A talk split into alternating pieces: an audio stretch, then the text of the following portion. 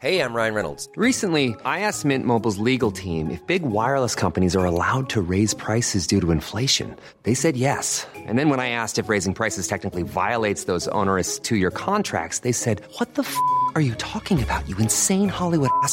So to recap, we're cutting the price of Mint Unlimited from $30 a month to just $15 a month. Give it a try at mintmobile.com slash switch. $45 upfront for three months plus taxes and fees. Promo for new customers for limited time. Unlimited more than 40 gigabytes per month. Slows. Full terms at mintmobile.com.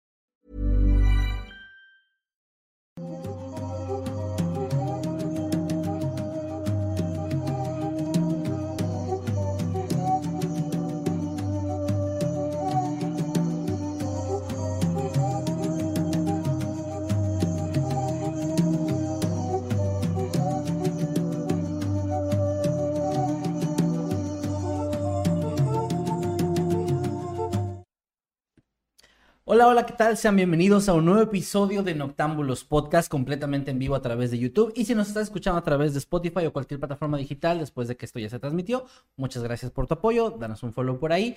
Y pues nada, chicos, bienvenidos a los que están en YouTube. Esto va para los que están en YouTube nada más. Estamos transmitiendo una hora más tarde de lo habitual por cuestiones, eh, pues digamos que de trabajo. Normalmente andamos este, grabando unos tres videos antes de, de empezar el Noctámbulos, los videos de la semana. Hoy tenemos que grabar seis. Seis, un Hoy poquito más. Se nos duplicó un poquito el trabajo, pero no importa. eh, Aquí ya estamos como quiera con ustedes, listos para traerles nuevos temas, cosas escalofriantes y casos muy, muy interesantes. Se encuentra conmigo como siempre mi compañero y amigo Emanuel Morales. ¿Cómo estás, güey? Hola, muy bien, muy bien. eh, feliz de estar aquí. Eh, ustedes también nos pueden decir si a lo mejor esta hora les acomoda más. De repente hay gente que nos dice que, que le conviene más esta hora. Depende, pues, de ustedes como público que nos digan. Porque estamos ahí pensando en mover un poquito nuestra logística para, para acomodarnos mejor, pero pues todavía estamos viendo. Y pues bienvenidos, bienvenidos a Noctámbulos, gracias a los moderadores que están por ahí haciendo su trabajo, aunque a algunas personas no les guste, pues es su trabajo. Y también gracias a Meme Parreño que está aquí apoyándonos con las cámaras, que ahí está moviendo la camarita. Pero no sé, creo que estamos con la cámara. Y pero no estamos con la cámara, entonces no, no importa lo que acabo de decir. Y también gracias a Eddie que está aquí eh, controlando todo, todo en la transmisión para que salga perfectamente bien. Así que pues si hay un error es culpa de Eddie. Y No, saludos a, Jimmy. y saludos a Jimmy que, que, que no nos ayuda en nada. Y eh, Pero que sí viene ahí estar comentando en los en vivo. hacia ahí sí Muy, para tiempo para tiempo para participar ahí sí tiene. Tiempo para no quejarse de la aquí. remasterización de GTA Trilogy sí tiene, pero no Sí, para venir. No, no es de cierto, eso sí. Te mandamos un abrazo. No es cierto, porque luego la gente se va a creer, va a que sí va a ser que sí. Sí estamos enojados, pero no se la crean. ¿O cómo era? No Bueno. me acuerdo. Bueno, saludos también a Crickstar que está aquí acompañándonos. Y eh, recuerden unirse a los grupos de Facebook Noctámbulos Podcast, Los Habitantes del Mundo Creepy y también Escuadrón Subnormal, nuestros tres grupos que están por ahí. Y en Noctámbulos Podcast es donde pues de repente ahí hay memes y todo de lo que hablamos en, esta, eh, en este y en todos los episodios, perdón. Y también recuerden usar el hashtag de Noctámbulos Podcast. Así es, así es tal cual, hashtag Noctámbulos Podcast en Twitter. Ahí lo pueden ver para que puedan comentarnos lo que opinan sobre estos temas, lo que vamos a ver esta noche. Y si es la primera vez que estás en este podcast, en este, pues este programa que hacemos cada sábado, te recordamos eso, que lo hacemos cada sábado a las 8 normalmente. Vamos a ir viendo eso, pero normalmente cada sábado a las 8 es noche de Noctámbulo. Por eso es importante que nos sigan en redes sociales, porque ahí les avisamos, ahí avisamos que íbamos a empezar más tarde y ahí les vamos a avisar si hay algún cambio en el horario, principalmente en el grupo de Noctámbulos Podcast, pero si lo desean pueden seguirnos también en nuestras redes, que por qué no, pues las damos de una vez. Una vez, arroba Emanuel-Night en todos lados. Ya me encuentran como arroba Kevin Maskedman y también pueden seguir al equipo como arroba parrenomeme, arroba edisecker y arroba crickstar1 para que también estén al pendiente ahí de los proyectos que ellos tienen fuera también del canal y todo eso. Y ya antes de comenzar ya tal cual con los casos de esta noche, estoy viendo que ya llegaron algunos superchats, así que les recordamos tanto a los que envían superchats como a los que envían super membresías que eh, pueden eh, seguir haciéndolo durante el programa, dando sus opiniones y al final, después de dar cada quien nuestro caso, vamos a estarlos leyendo. Aquí Eddie nos está haciendo el favor, como siempre, pues de tomar la captura y nos lo va a enviar para al final pues poder leerlos Hablando de En el orden que membresías, llegan. Les recordamos que después de la llamada tenemos la llamada con los miembros del canal del nivel inmortal, así que si alguno de ustedes quisiera estar en una de esas llamadas, hoy vamos a contar historias aterradoras, así que se va a poner bueno el ambiente. Muy bueno. Si quieren unirse, pues ahí está el botón de unirse al lado del de suscripción, por si les gustan, ahí estamos esperándolos. Y va a haber un post en un rato más terminando la- el programa, un post en la comunidad para miembros, donde está el Discord en el que se pueden unir ustedes. Así es, así que prepárense un cafecito, así como la calaverita de Noctámbulos, prepárense una botana o algo, porque empezamos ahora sí con los temas. Muy bien. Y ya nos pusimos de acuerdo, como siempre, en quién va a empezar con el tema y acordamos que vas a ser tú. Así es. Así que, ¿qué tema nos trajiste el día de hoy? Hoy les voy a contar algo de lo que yo sinceramente no había escuchado. Es un caso que al parecer fue bastante mediático, muy conocido en el país Chile, eh, por allá de mediados de los años 80. Ok. Sin embargo, pues había perdido algo de fuerza. Estuve investigando varias fuentes. Muchas tienen como la misma información, pero me di cuenta de que no hay realmente tanto. No sé si será que el caso no tiene tantas aristas o digamos, eh, si no es un caso tan enredado como otros, o si es que hay poca información. Recordemos que también en esa época Chile estaba bajo una dictadura, era como que los medios eran diferentes, así que Claro. no sé, ahí probablemente tenemos, tenemos público chileno, eh, hay, hay bastantes personas por ahí que ya ubicamos, así que ellos igual y nos pueden dar ahí un poquito de retroalimentación sobre este caso, pero les voy a contar sobre el asesinato de Alice Meyer. Esto ocurrió específicamente el 17 de diciembre de 1985. Ocurrió en un sector rural llamado Lo Barnechea, eh, espero haberlo pronunciado bien, Lo Barnechea, y eh, pues en este lugar fue encontrado por unos policías cerca de un canal de, de regadío, que así fue como encontré, aquí se llama canal de riego, Ujú. pues viene siendo lo que- mismo Supongo que sí. que bueno, es para pues regar ahí este, las, las parcelas, le llamamos aquí, no sé si le llaman allá también. Bueno, eh, eh, o no sé cómo, cómo decirlo. Un canal, un canal con agua limpia. Y eh, fue encontrado el cuerpo sin vida de Alice Meyer, una joven que eh, tenía 24 años y que era de ascendencia alemana. De hecho, era hija del dueño de un restaurante llamado Monchen, que era, pues sí, era un lugar, digamos, de aquel momento popular. Ubicado, alemana. porque- eh, supongo que sí por el nombre, y estaba ubicado en el sector alto de Santiago de Chile. Entonces sí era así como, o sea, de suponer que digamos era una familia pues Pudiente. con negocios, sí.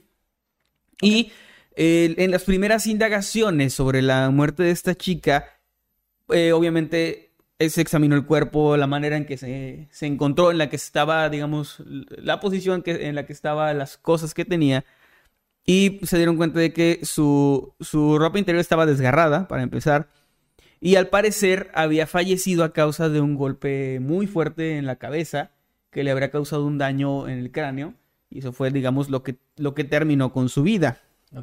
A- además de pues otras lesiones en, en su cuerpo.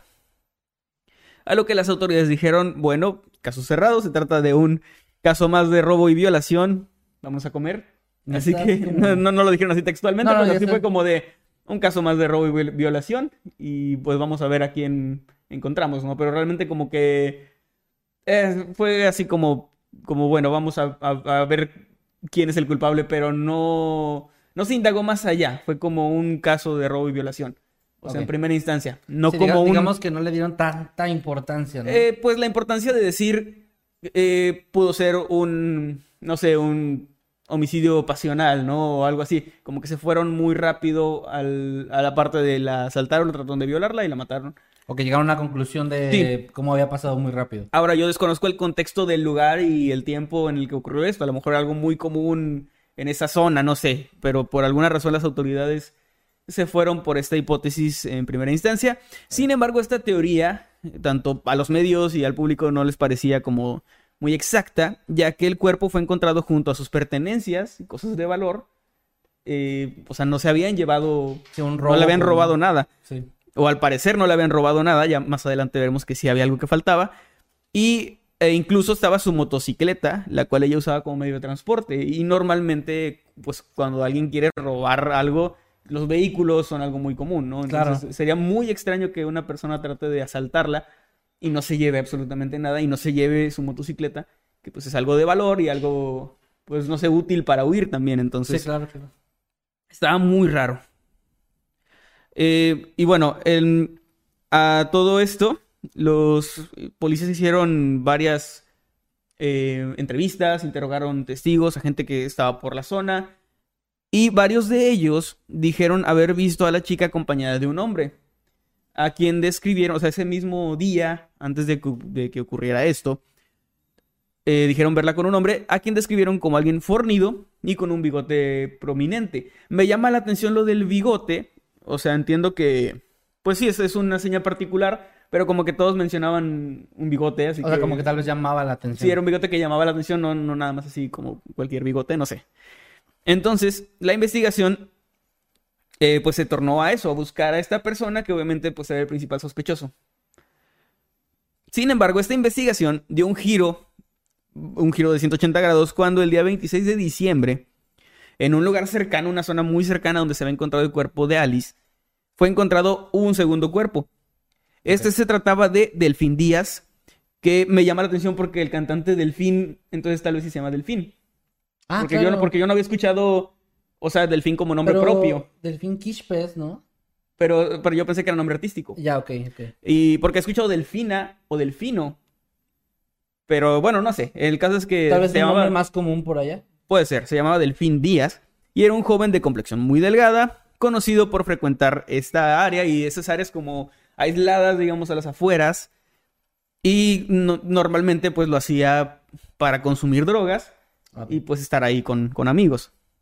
El cuerpo del joven estaba colgando de un árbol y lo que llamó muchísimo la atención es que en una de sus muñecas llevaba un reloj que pertenecía a Alice, Oh. una pertenencia de esta chica. Que era lo que mencionaste que faltaba. Ajá, entonces las autoridades dijeron, bueno, caso cerrado, obviamente Delfín Díaz asesinó a Alice Meyer y al no poder con el cargo de conciencia pues se quitó la vida, vámonos a comer. Básicamente no con esas palabras. Y es que, o sea, bueno, sí, que, eh, sí, sí dificulta mucho una investigación que el sospechoso principal en ese momento, bueno, que fue- se convirtió en sospechoso en el momento en que lo encontraron, pero eh, pues ya haya muerto, ¿no? Porque ya no puedes interrogar, ya no puedes indagar más. O sea, es que es, es un poco más complicado. Eh, sí, o sea, yo sí entiendo por qué, ¿Por qué se fueron por ese se fueron a esa conclusión, porque Sí. sinceramente sí es algo bastante lógico. Lo del cargo de conciencia, eso se oye muy redentor, muy y además ya- utópico en el sentido de que el No, bueno, ladrón sí. se arrepiente y eso. además pero- suena un poquito más ya especular porque no es como que tengan una razón para creer que se suicidó. Ajá, y justo culpa, cerca ¿no? también del área es... No sé, o sea, siento que sí tiene sentido, pero es raro también. O sea, es raro que concluyan eso, no es raro que lo pongan como una de las hipótesis. Bueno, con, de que estaba conectado, estaba conectado, pero... Claro, pero me refiero a que lo concluyan como que, ok, definitivamente fue él y se suicidó por esto y ahí muere. Yo creo que aquí sí tenían mucha cabida los prejuicios, porque pues era un joven eh, relacionado ahí con drogas, que estaba por ahí como Es que por la sabes, zona. estoy pensando, digo, perdón que me esté adelantando al tema, pero estoy pensando que si yo fuera parte de, la, de alguien que está investigando, diría, bueno, sí puede ser una posibilidad de que él, él haya hecho esto, le haya robado el reloj, que se haya suicidado, etcétera. Pero también cabe la posibilidad de que se sabe, digo, si, si vamos a hablar de prejuicios, se sabe que también la gente que luego está muy metida en el negocio, o bueno, no necesariamente en el negocio, pero en el consumo de las drogas, pueden llegar a robar eh, pertenencias o etcétera, o tomar como, sí, pertenencias para como pagos, para sacar dinero, etcétera. ¿Quién te dice que tal vez la persona que le vendió o le compró o tenía algo que ver con drogas con él fue quien le entregó esto? Que no necesariamente tenga que ser Ta- él. También hay más posibilidades de que si él frecuentaba esos lu- ese lugar, esa zona, pudiera encontrarse la tirada por ahí. O sea, eh, entiendo que, que no era a lo mejor la conclusión más, eh, o sea, no era como al 100% segura, pero sí entiendo por qué, por qué tomaron esa, esa historia, ¿no? Como que llegaron a ese Pues O sea, punto. no puedo evitar pensar solo que se ve un poco flojo Ajá. concluir tan rápido eso. Es lo único que Sí, me... es que me- también creo que eso es algo que pasaba mucho aquí en México, bueno, pasa todavía mucho aquí en México, de que a veces las autoridades tratan de cerrar los casos lo más rápido posible, con una explicación rápida, y no dan ese tiempo de, de investigar un poco más. Afortunadamente, esta teoría, que sí tenía sentido, o sea, sí, sí, como dije, sí cuadraba un poquito, aunque había mucha, muchos supuestos y conjeturas ahí de por medio, pues no convenció a la familia de, de Delfín Díaz. O sea, ellos lo conocían y era, o sea, decían sí, él se drogaba y sí, él iba por ahí, pero no cuadraba, digamos, con lo que ellos conocían de él, que hubiera hecho algo así, o ni no que había hubiera quitado la vida. una, este, ay, pues no fue la palabra, pero como un... ¿Antecedente? Antecedente, gracias. Ajá. De algo similar, ¿no? Eh, Es que siento, o sea, aquí ya es especulación mía, obviamente, pero siento que, por ejemplo, tú conoces al típico familiar tuyo que a lo mejor de repente anda ahí medio en drogas o algo, pero tú sabes que es alguien que haría ciertas cosas o no haría ciertas cosas, Sí, ¿no? sí. Eh, porque lo conoces de toda la vida, sabes si es agresivo, si es iracundo o si es más calmado. O sea, no sé, la familia no estaba convencida y afortunadamente el juez número 12 del juzgado del crimen, Fernando Soto Arenas, tampoco estaba convencido del todo y ordenó que siguieran las investigaciones, que no se cerrara ahí el caso, que siguieran investigando, porque pues esto simplemente no lo, no lo terminaba de convencer, como que había algo, raro ahí. Los oficiales, después de seguir varias pistas, por fin pudieron identificar al misterioso hombre fornido bigotón del que los testigos hablaban. Se trataba de Mario Santander Infante, un empresario conocido de la familia Meyer. O sea, era, no diría que amigo, porque en las fuentes no, no encontré la palabra amigo, Conocido. pero lo conocían. La familia de esta chica lo conocía. Que pues es, es lógico porque el papá de esta chica tenía un restaurante, él era un empresario, probablemente había ahí negocios eh, de por medio, entonces eh, tenía sentido que se conocieran, ¿no? Sí. Los testigos lograron identificarlo y eh, fue así que él fue acusado de la muerte de Alice y lo arrestaron en 1986. Ok. Aquí entra otra persona en el caso que es muy importante, que se llama José Contreras Araya. Él es, eh, bueno, era amigo de, de Delfín Díaz. A, a José Ca- Contreras, perdón, se le conocía como Topollillo. Y él dijo que frecuentaba estos lugares junto con Delfín, Topollillo y Delfín. Iban a estos lugares a drogarse. Decía que, que era como una droga, creo que no, no apunté el nombre aquí, pero bueno, que aspiraban, ¿no? Eh, Ya, olían pero- más bien. Olían. Que, o que olían. Olían mesas. Algo así. es que no Eh, recuerdo, el- eh, se me fue el, De hecho, sí se me fue apuntar el nombre. que creo que había otro güey más que era el Elmo que le decían. El, el, no. Y, no, ok. No, no, no es el mismo. Sí, se contaban en una calle, en una calle y este es Amo, ¿no? Es otro, estoy es otro, es otro. perdón, no. No, bueno, Topollillo y Delfín. Es que eh, se veían como bien drogadictos esos monitos, la verdad. Pero bueno, perdón, perdón. Bueno, él, eh, pues, él dijo que sí solían drogarse y estar en esa zona y que de hecho juntos también tenían la costumbre de esconderse entre los arbustos para espiar a las parejas que frecuentemente llegaban a esos sitios a mantener relaciones sexuales. Todos los delfines lo hacen, declaró. bueno, eran, eran fisgones morbosones. eran fisgones morbosones, se ponían ahí en los arbustos a ver a las parejas. Y él relató que una noche habían visto a Mario Santander con, con esta chica Ok. y que habían visto cómo él intentaba abusar sexualmente de Alice y al no conseguirlo, la había golpeado hasta hacerla perder el conocimiento. Ahora, la versión de Topollillo era que su amigo Delfín No puedes decirle de otra forma, no, no viene otro nombre ahí. Sí, viene su nombre real, pero Topollillo se me quedó más. Bueno, Topollillo, vamos a decir Eh, Topollillo José- de no reírme. ¿José? José Topollillo, sí es mejor. José Topollillo. Bueno, eh, él, él dijo que aprovechando. él dijo que, que dijo meme. Está cantando la canción Ah, de ok. Topollillo. Bueno, él dijo que su amigo Delfín, aprovechándose de este hecho, supuestamente le habría comentado que intentaría extorsionar al empresario, obviamente buscando una compensación económica Ah. a cambio de silencio. Apenas me iba pre- apenas estaba preguntándome por qué no hicieron nada cuando estaba haciéndole daño a la chica. Ajá. Estaban buscando una... Pues parece que sí. Qué mal pedo. Eh, también no, sé- no sabemos cómo ocurrió, igual y fue algo rápido, no sé, o sea, no tengo idea de qué fue exactamente lo que ocurrió en ese momento, esa es la declaración únicamente pues de una persona. Ok. Y él dijo que esto aparentemente no habría salido bien. Y pues la teoría sería que Mario lo habría asesinado y haciéndolo parecer un suicidio al mismo tiempo incu- inculpándolo al colocarle el reloj de Alice.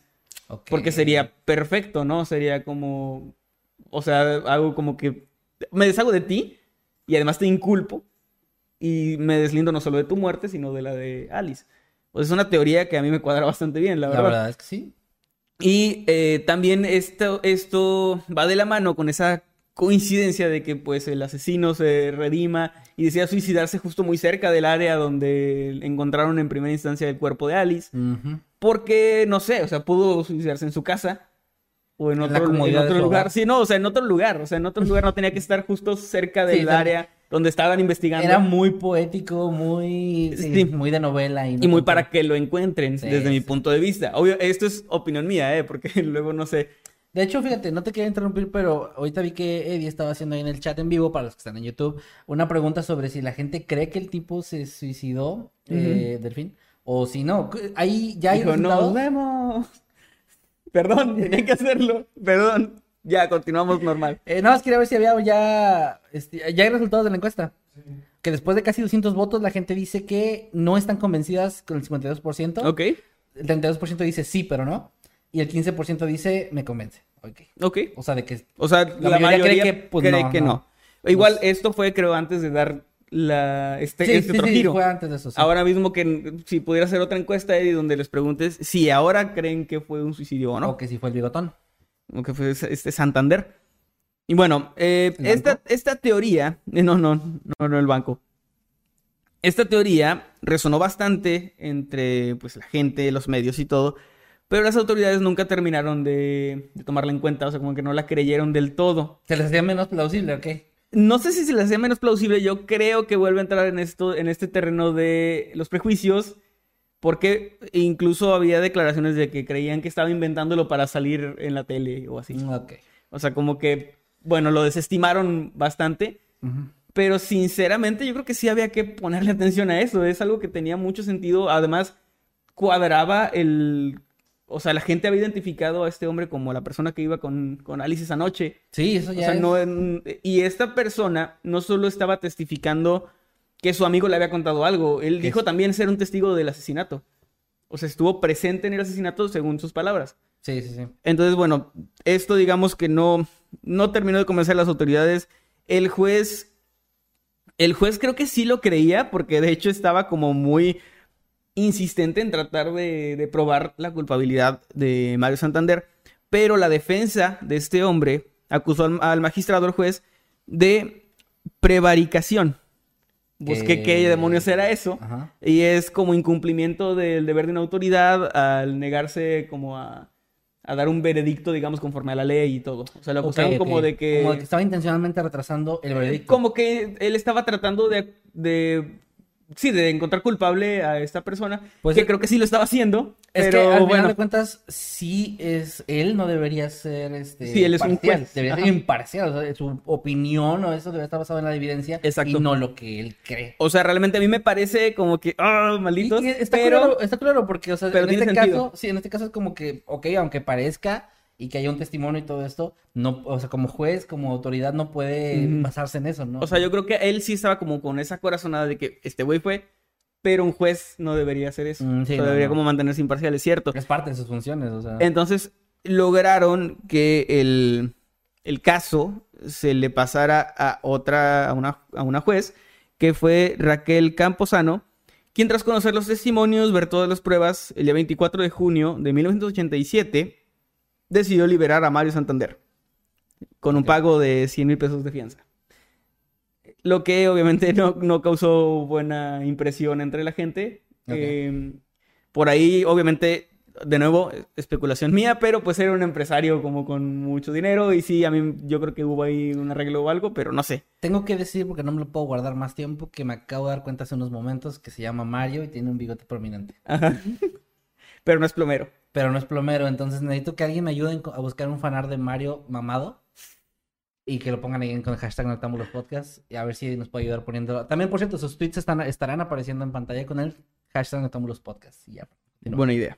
Bueno, esta decisión fue muy polémica. O sea, la gente está como que es el único eh, acusado de este crimen. O sea, es la el único sospechoso, al menos vivo, porque pues el otro estaba ya se había muerto, ¿no? Entonces, bueno, eh, causó mucho revuelo y esto hizo que pocos días después, de hecho, el día 3 de julio, se revocara esta decisión.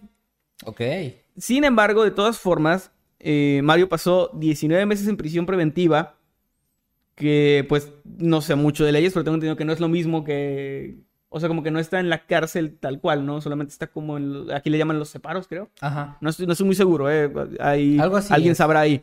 Pero bueno, pasó 19 meses en prisión preventiva y finalmente fue liberado, ya exonerado, digamos. Ok.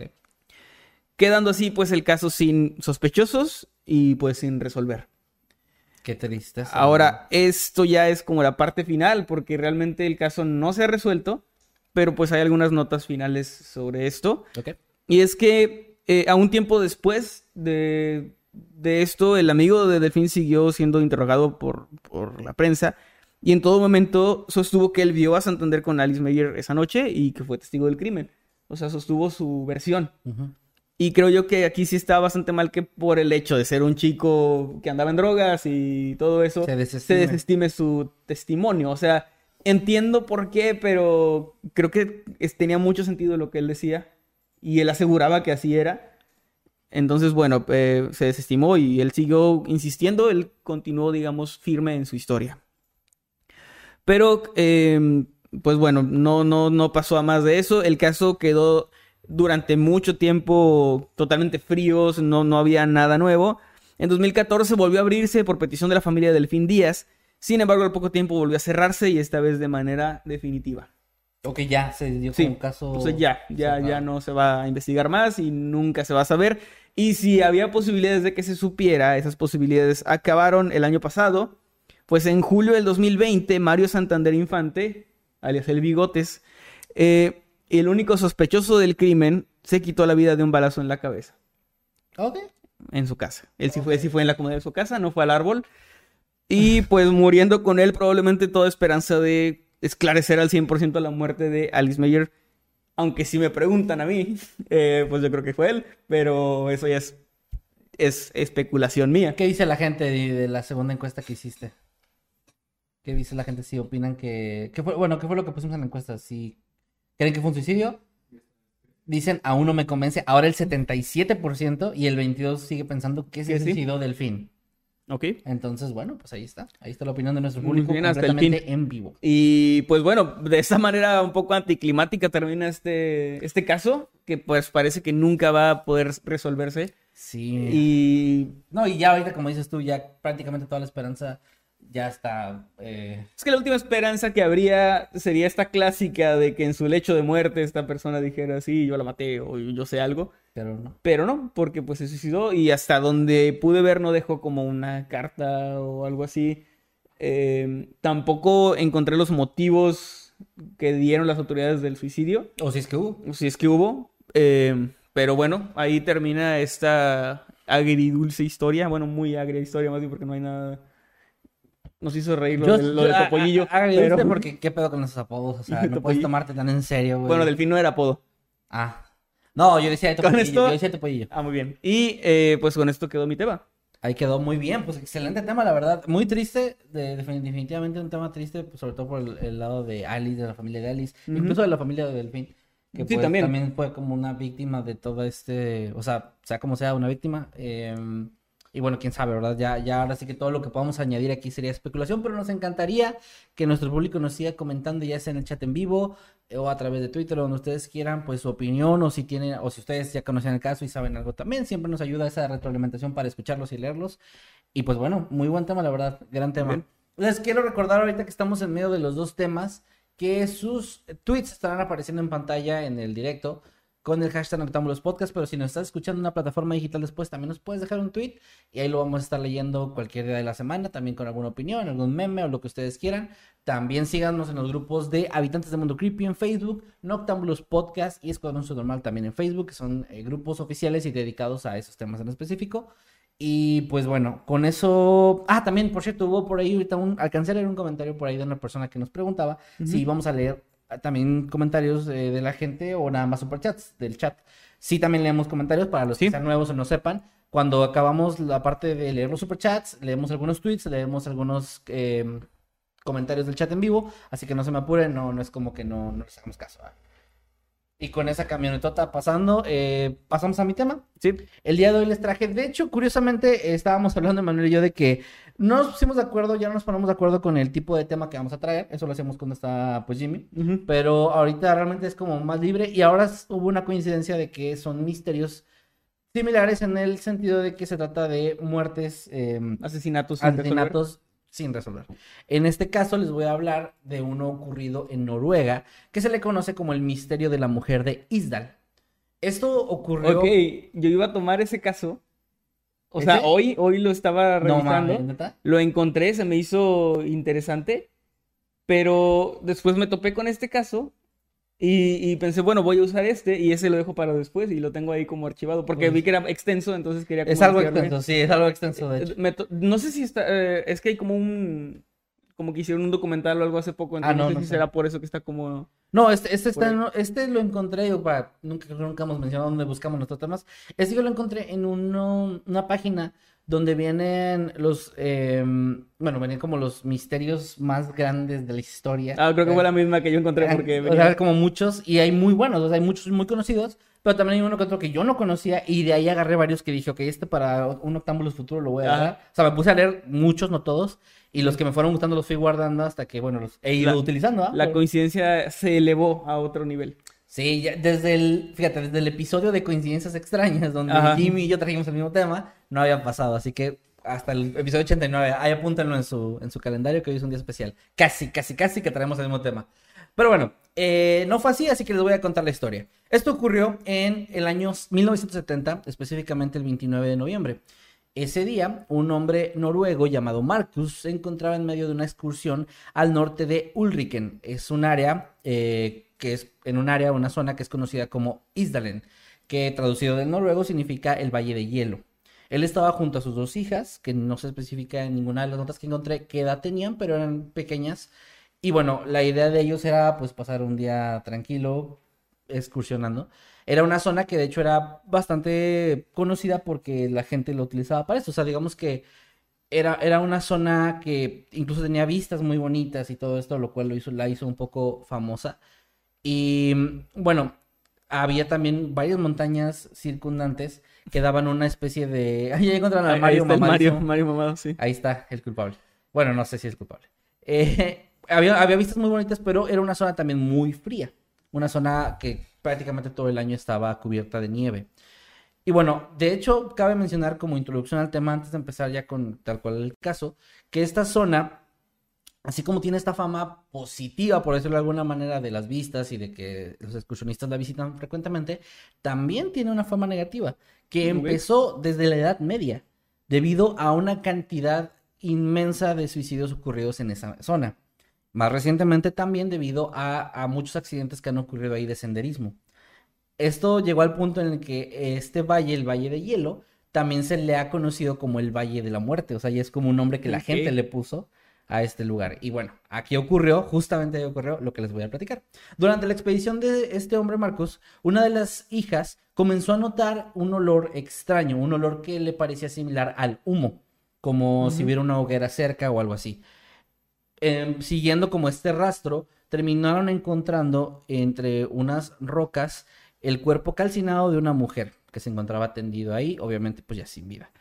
Eh, asustados no decidieron no hacer absolutamente nada, no se acercaron, no, no hicieron nada más que irse, específicamente, especialmente, perdón, creo que porque este hombre pues quería alejar a sus hijas de esa zona, Claro. de esa escena tan, tan horrible.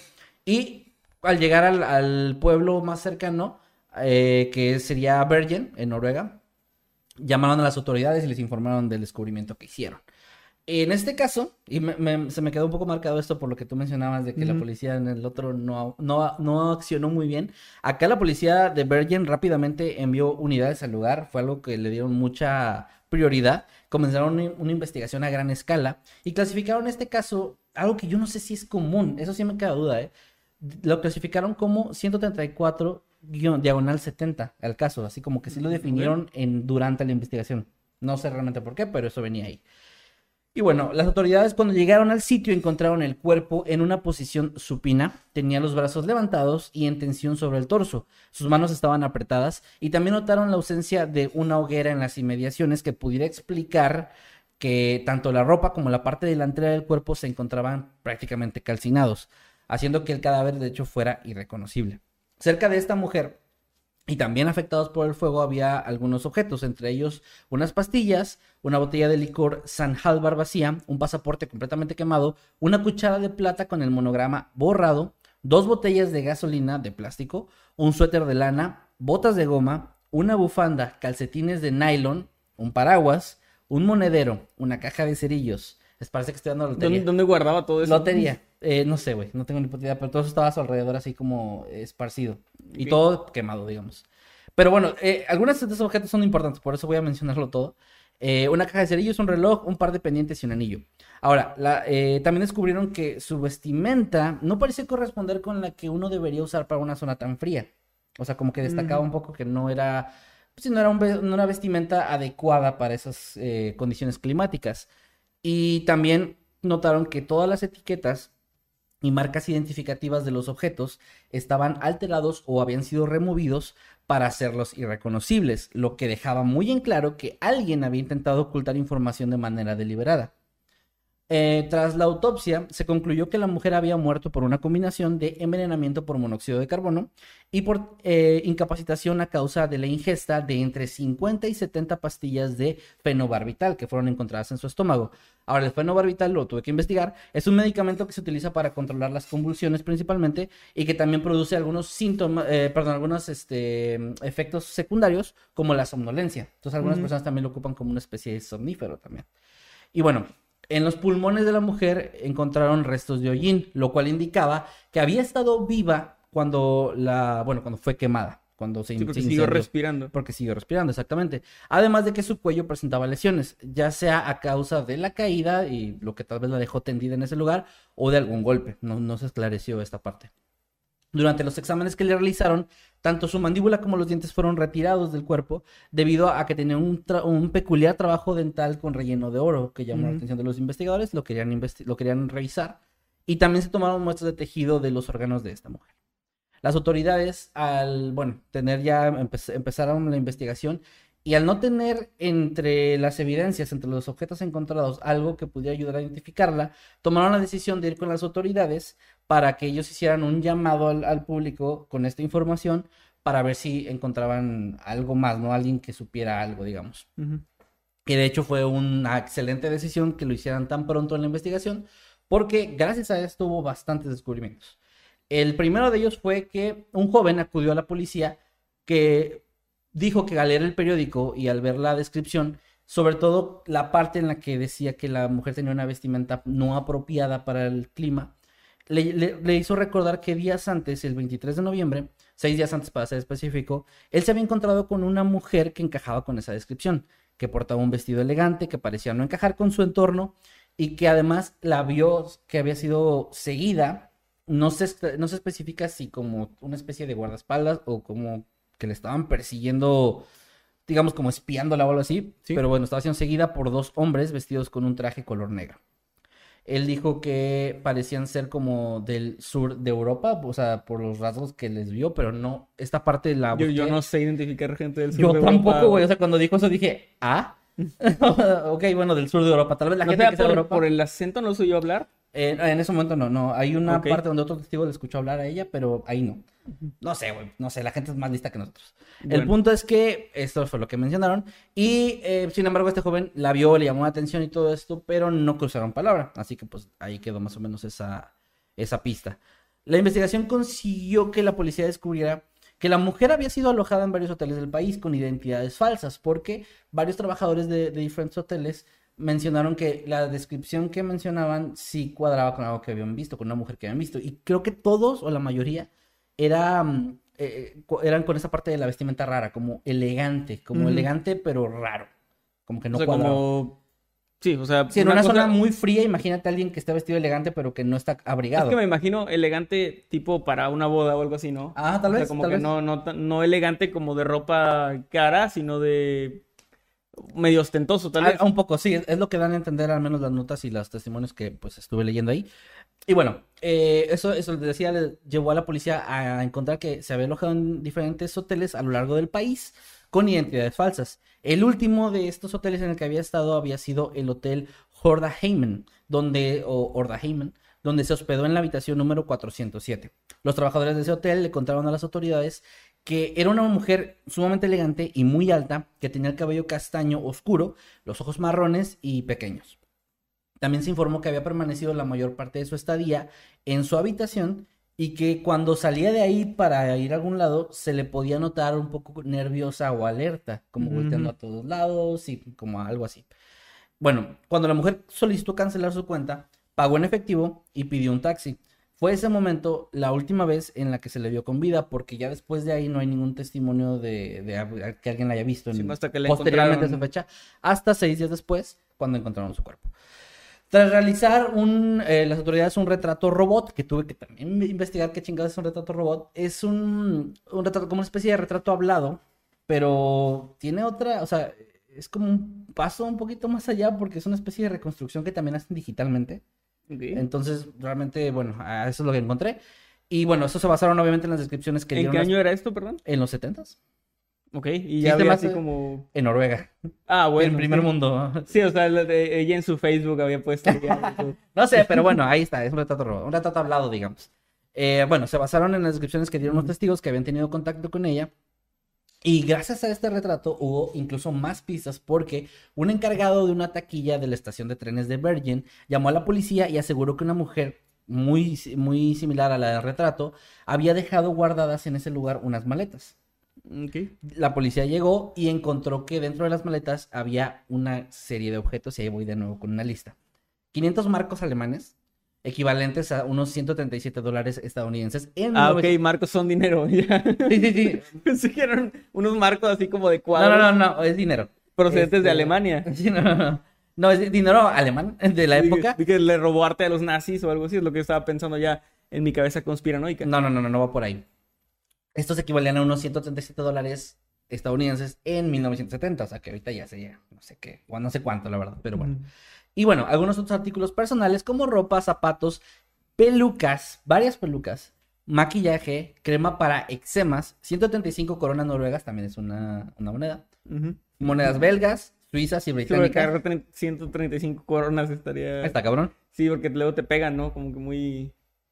No, y en el 2020 Si te tomas- con corona. Te tomas, sí. Bueno, también traía mapas, calendarios, una postal, que va a ser importante después. Espero que dato. no haya sido Mary Poppins porque su paraguas, sus No cosas, mames. su bolsa mágica. bueno, tal vez. La vieron, la vieron flotar con un paraguas. y, Ajá. bueno, no, no es cierto.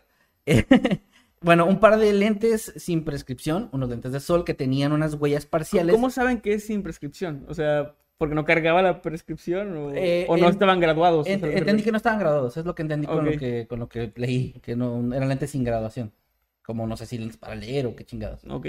Pero bueno, eso no era tan importante. Lo más importante son los lentes de sol que tenían huellas parciales que coincidían con las del cadáver. Así que ahí ya tuvieron hacer, más allá de la descripción y de este empleado que dijo que se parecía, pues ya con eso también tenían claro que sí, se, sí pertenecían a ella. Algunos cosméticos y también, otra cosa importante, un blog de notas. Así que recuerden que, que de esto que mencioné lo importante es la postal y el blog de notas. Ahora, todos estos objetos también habían sido alterados, eliminando cualquier información identificativa de los mismos.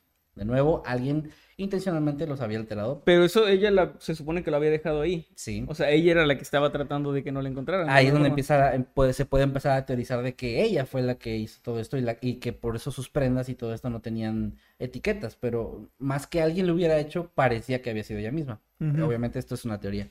Ahora, el blog de notas. Vamos a empezar con ese objeto que era uno de los importantes. Este fue descifrado por los investigadores y se descubrió que era una especie de registro de los viajes que la mujer había realizado y los nombres que había estado usando en los sitios a los que había ido. La mujer de Isdal, que fue como se le llamó, al parecer había viajado alrededor de toda Noruega y también a Europa, más específicamente a París. Según las investigaciones, al parecer el único dato personal que no cambiaba entre sus diferentes identidades era el país de origen, que era Bélgica.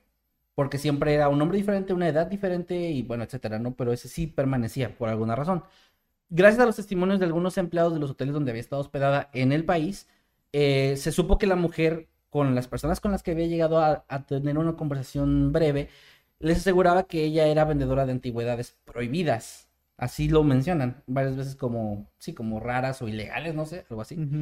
Y además también aseguraron que hablaba alemán, pues la habían visto eh, hablar este idioma con un hombre en un hotel en Bergen. Mientras que otros, otros testigos aseguraron haberla visto hablando también en flamenco y también en inglés, aunque en este último idioma parecía tener más dificultad, pero también Ok. la habían escuchado. Ahora, vamos a enfocarnos ahora en la postal. Esta postal también fue investigada y llevó a la policía hasta un fotógrafo italiano que admitió conocer a la mujer. La postal, por cierto, era de Marilyn Monroe. Y bueno, llevó esto hasta, hasta este fotógrafo que fue interrogado y admitió que había conocido a la mujer, pero que solamente la llevó a cenar y no sabía cuál era su identidad. O sea, como algo así como una cita de una- un día o no sé. Y declaró que la mujer había dicho que era un marchante de antigüedades de Sudáfrica. Ok, como que más o menos. Más o que menos la historia dicho, se repetía, o sea, o al menos su versión de lo que ella era y qué andaba haciendo. Yo, bueno, no sé a dónde va esto, eh, porque del caso leí la Entonces, sinopsis cállate. y así. O sea, Eh, no, no sé a dónde va esto porque solo leí la sinopsis. Entonces, pues me voy a callar. No como yo. Ajá. No, eh, pero me suena a, no sé si recuerdan una de las hipótesis que hice en el caso de del el, el Olmo, se llamaba, no recuerdo el nombre de la chica. Ah, sí, en The Witch Elm, este, Ajá. who put, eh, ¿quién puso a? Vela. Vela. Vela en el Olmo de la Bruja. Bueno, eh, una de las hipótesis era que pudiera tratarse de un espía. Porque igual había como que cosas ahí, este, de ropa sin etiquetas. Sí, y eso, todo eso es una de las señas principales que se sabe o se cree de los espías de esa época, de, bueno, de esa época desde siempre, digamos, que cuando usaban ropa pues, de marca, quitaban las etiquetas y todo esto, que era una forma de evitar que se supiera, por ejemplo, pues de dónde la pudo Sí, dónde la compraste y eso. Era una forma, pues, digamos, inteligente, pero también siento que daba, como que dejaba en claro a veces como, pues, que podía ser un espía, ¿no? Porque era como una de esas cosas que todos los espías hacían. Sí. Pero bueno, continuando con el caso, hubo más testimonios después de estos, aunque estos que les comenté fueron los más importantes, porque los demás, y también se hicieron más análisis al cadáver y todo, pero nada de esto ya arrojó ningún resultado significativo, y la mujer no pudo ser identificada en su momento. Con el paso de los años, el caso simplemente se enfrió, ya no hubo pistas nuevas, ya no hubo hacia dónde poder investigar, y fue archivado. Pero, lejos de que esto sea el final, todavía queda mucha tela que cortar, porque... Primero voy a- tenía mucha tela ahí en unos, en Este, unos almacenes, ¿no? Sí, porque la mujer era costurera. No, bueno, porque primero vamos a hablar de las conclusiones iniciales. Ujú. Las autoridades, y aquí regresamos a eso de que las autoridades siempre actúan raro, las autoridades en un inicio concluyeron que se trataba de un suicidio. Ok. ¿Se prendió fuego a sí mismo? Pues ahí estaban los botes, pero, ok, eh, tenía también la caja de cerillos cerca y todo esto. ¿Cómo chingados o por qué? Bueno, no sé. Eh, fíjate, y ellos dijeron que esto, eh, llegaron a esa conclusión debido a la ingesta de los somníferos. Algo que fue obviamente fuertemente cuestionado por los medios y por la población, porque al parecer pues existían otras pruebas que indicaban más que había sido asesinada, aunque también es cierto que es difícil imaginar cómo alguien la obligaría a, a ingerir entre 50 y 70 pastillas. Está un poco Y la complicado. habían visto sola todo el tiempo, ¿no? Eh, no, acuérdate que la habían visto seguida por dos hombres en... Ah, es cierto. También en Virgin, pero eso sí también no, no aclararon muy bien en qué parte. pero Bueno, y estaba como cuidándose las espaldas, pero también era como una actitud que ella tenía medio... medio extravagante, rara. Ajá. Bueno. Ok, entonces eso nos lleva a que el 5 de febrero del año 1961, la mujer de Isdal fue enterrada en una ceremonia católica, en una tumba sin marcar, ubicada en el cementerio de Mollendal, en Bergen. A a este, a este pues, entierro, a esta ceremonia, asistieron 16 miembros del cuerpo de policía de la ciudad. Un dato interesante de esto, o además a mí me pareció muy interesante, es que la mujer fue sepultada en un ataúd de zinc, con la finalidad de preservar los restos más tiempo y también a su vez facilitar una posible futura exhumación. Ok. O sea, era con toda la Como intención de que si se- el caso se tenía que reabrir o algo, a- a- salía algo nuevo que necesitaran, o sea, que, que obligara a las autoridades a exhumarla, pues esto fuera más fácil y el cuerpo se, se quedara como, se preservara más tiempo, digamos.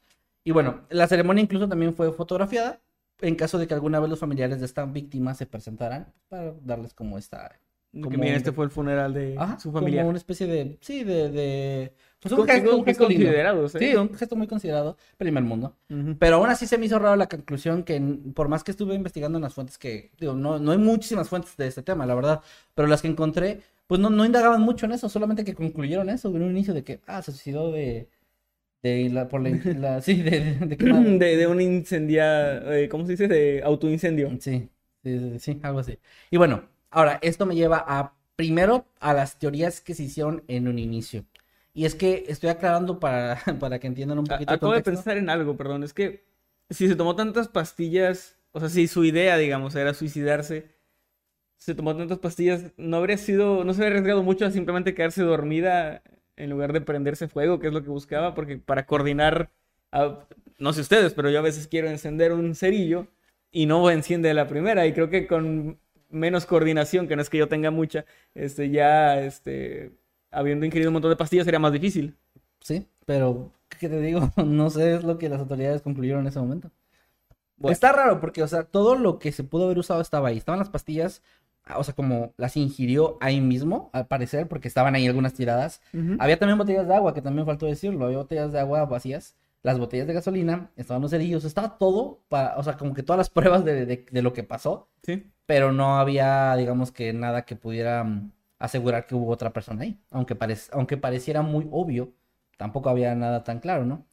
repito, para mí es lo mismo de que me, me da esta misma sensación que en el caso anterior que trajo Manuel, de que llegaron a esa conclusión muy, no diría que muy, Muy rápido, rápido. pero, o sea, no diría que muy rápido porque eso fue un año después, pero aún así como que, no sé, siento que, ¿por qué esa conclusión? ¿Por qué no pensar que fue asesinada y ya de ahí seguir investigando en base a eso?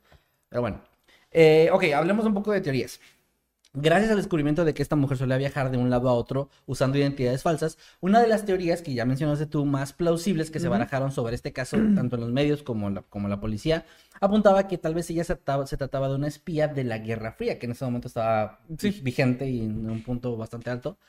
Eh, ¿por, qué tan, ¿Por qué pensaban esto y por qué Noruega? Porque, bueno, ya había experimentado este país al finales de la década de los 60 múltiples desapariciones extrañas cerca de bases militares, lo cual podría estar ligado con espionaje internacional. O sea, que hubiera gente ahí que estuviera, espías que estuvieran tratando de, de averiguar información y que pues lo suicidaran también. Entonces, bueno, algunos documentos incluso declasificados de las Fuerzas Armadas de Noruega revelaron años después de que muchos de los movimientos que esta mujer realizó correspondían con los ensayos secretos de un misil llamado Penguin. O sea, como si estuviera ella persiguiendo los lugares Esto. donde se estaban llevando a cabo pruebas, como si tuviera, sí, una cierta información ella mm, sobre estos, estos Sí, sobre pruebas. esas pruebas. Ahora, también la posesión de al menos unos ocho pasaportes falsos implicaba la participación de una organización profesional, dejando como una fuerte posibilidad que se tratase de actividades de contrainteligencia de algún otro país. También era como algo que se barajó de que tal vez no era, o sea, una espía que además estaba respaldada por una organización grande. Sí, es o que una poderosa. persona, digamos, eh, promedio, no podría conseguir tantos pasaportes mm, excelentemente bien hechos. O sea, necesitas una inversión muy grande para conseguir pasaportes porque eh, supongo que eran falsos o originales robados, no sé. Eran pero- falsos, al parecer, no, Pues no, eso no tenía, su, tenía su fotografía, supongo. Sí, bueno, supongo que sí. pero para conseguir eso supongo que debe ser algo carísimo. O sea, mm, eh, no- obviamente no sé al tanto de cuánto cuesta algo así, pero no creo que sea algo barato o accesible para todo el mundo. Sí, quién sabe. Y sí tiene sentido que sea como de una organización y no ella sola. No sé si para este punto de DJ hiciste alguna encuesta sobre el... Sí, ¿qué, qué pusiste en la encuesta? ¿Si era una espía o no? ¿O qué? ¿Creen que era una espía como atómica? Eh, el 46% cree que sí. Ajá. El 38% pregunta, ¿quién es atómica? Ok. Y el 15% dice, no, no me parece. Entonces, No vieron Atómica. eh, yo tampoco sé qué es atómica. Es una película. Una película sobre un espía. Bueno, Ah, bueno, pues, mírenla. contexto, no me la trago, no, no digan eso. Bueno, ok, vamos a continuar con el tema. Eh, y está algo dividida la opinión como quiera. cincu- Ya vi, ¿eh? 42% no es la gran mayoría, entonces, bueno. Muy bien. eh, también, este, otra cosa que, que los expertos comentaron, los expertos en este tipo de casos comentaron con el paso de los años, es que la única forma de poder identificarla actualmente es utilizando métodos más modernos de identificación de ADN y comparándolos con bases eh, que tuvieran las, las agencias de inteligencia alrededor del mundo. Tal vez, para tal vez así encontrar, pues si era un espía realmente o no. Sin embargo, y eso es curioso, Noruega se negó a que se llevaran a cabo esas pruebas, argumentando que se trataba de una cuestión ética. Sea, que por ética, mejor no digamos. Yo quiero pensar, y esto es meramente especulación mía, yo quiero pensar que Noruega no tanto porque ellos estén implicados, sino más bien puede ser porque si era de algún país, ¿para qué reavivar de que tal país vecino, etcétera, que en los 70 estaban en guerra o en guerra fría, que pues no, digamos que no había tanta violencia, pero había mucho esto de espionaje y todo eso? ¿Para qué reavivar una general, tensión ¿no? vieja? O sea, a lo mejor sí ya llegaron a un punto en el que ya hay paz, ¿para qué volver a mover esa parte, no? Puede ser, esa es, con- esa es una conjetura mía, no sé si sea así, pero bueno, ahora sí llegamos a la parte final de la historia en su momento y durante muchos años, pero recientemente, más o menos recientemente, a principios de los 2000 y más cerca por ahí de 2015, 2018, hubo varios hallazgos nuevos, hubo varias cosillas ahí nuevas que, que salieron a la luz y voy a platicarles algunas de ellas. La primera ocurrió en el año 1991, perdón, fueron noventas. No sé si te acuerdan, te acuerdas que mencioné ahorita hace unos momentos que la última vez que se le vio con vida había tomado un taxi. Bueno, sí.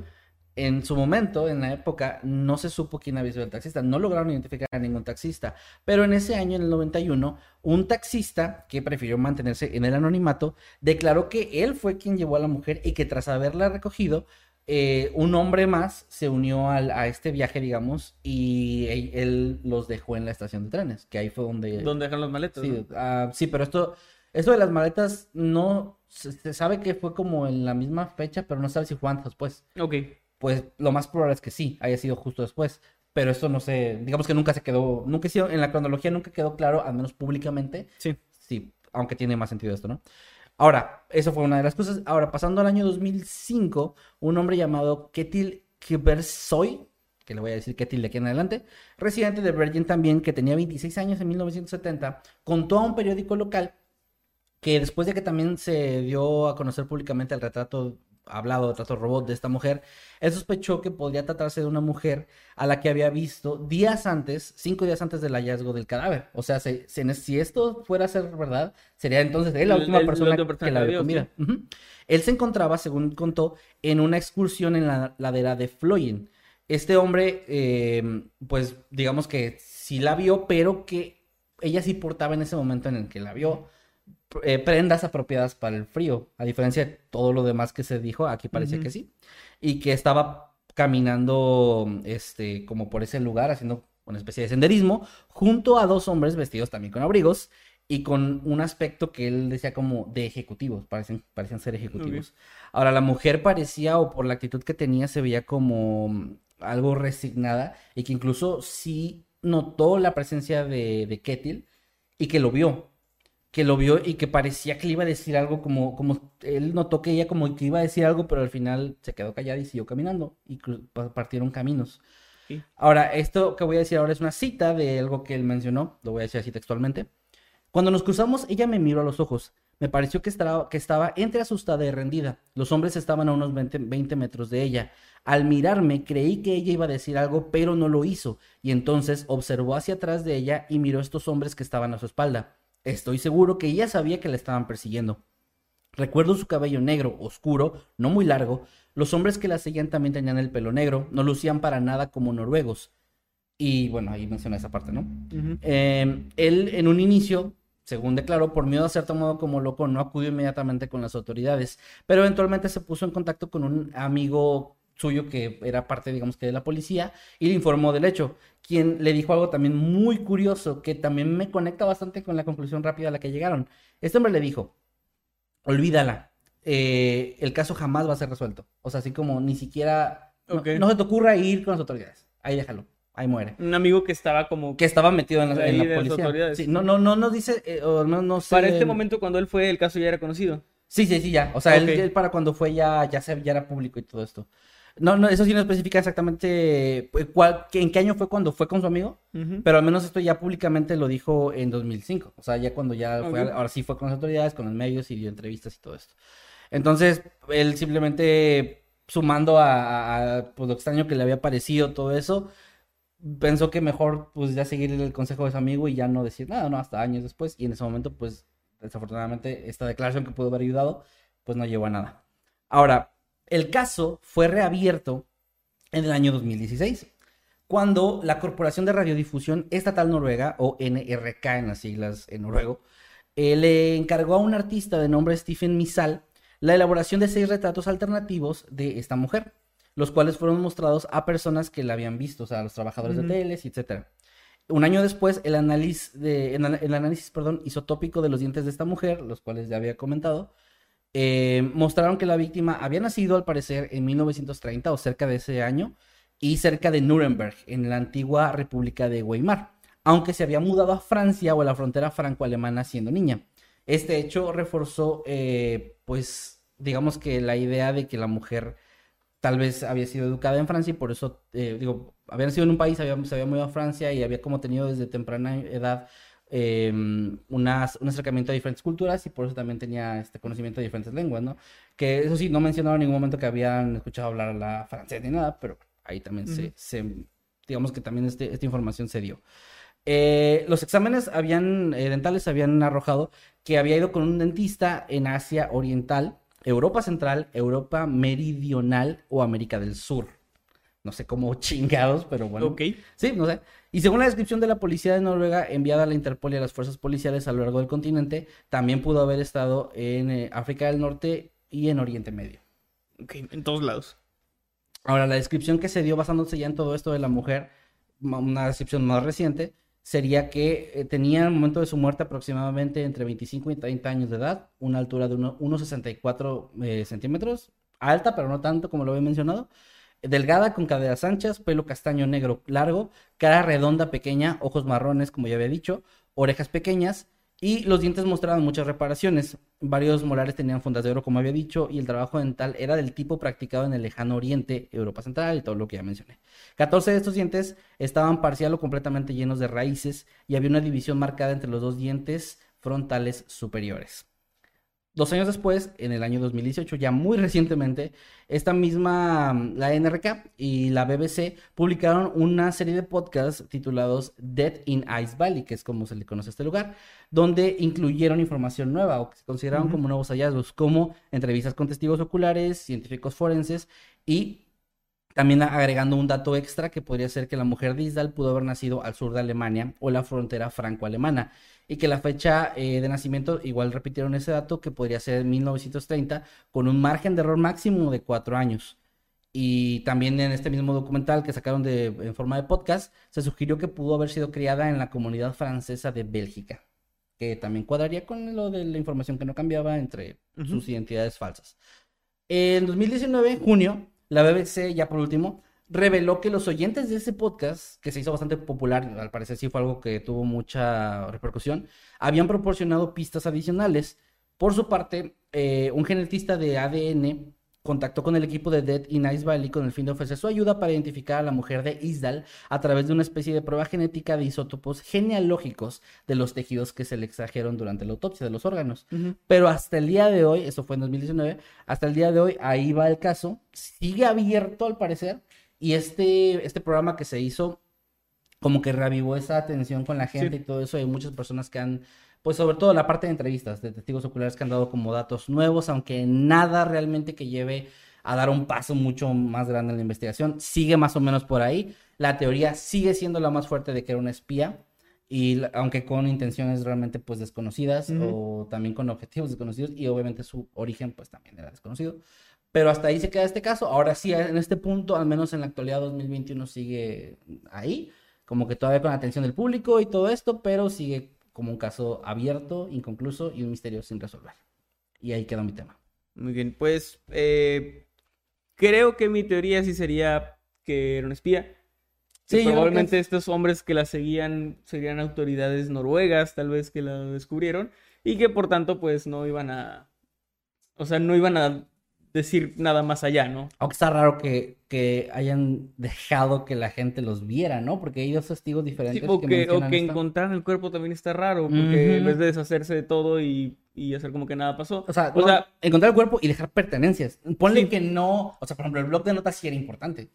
El blog de notas, lo de los pasaportes, o sea, casos, cosas que sí daban un poquito más de margen a, que hubiera una investigación.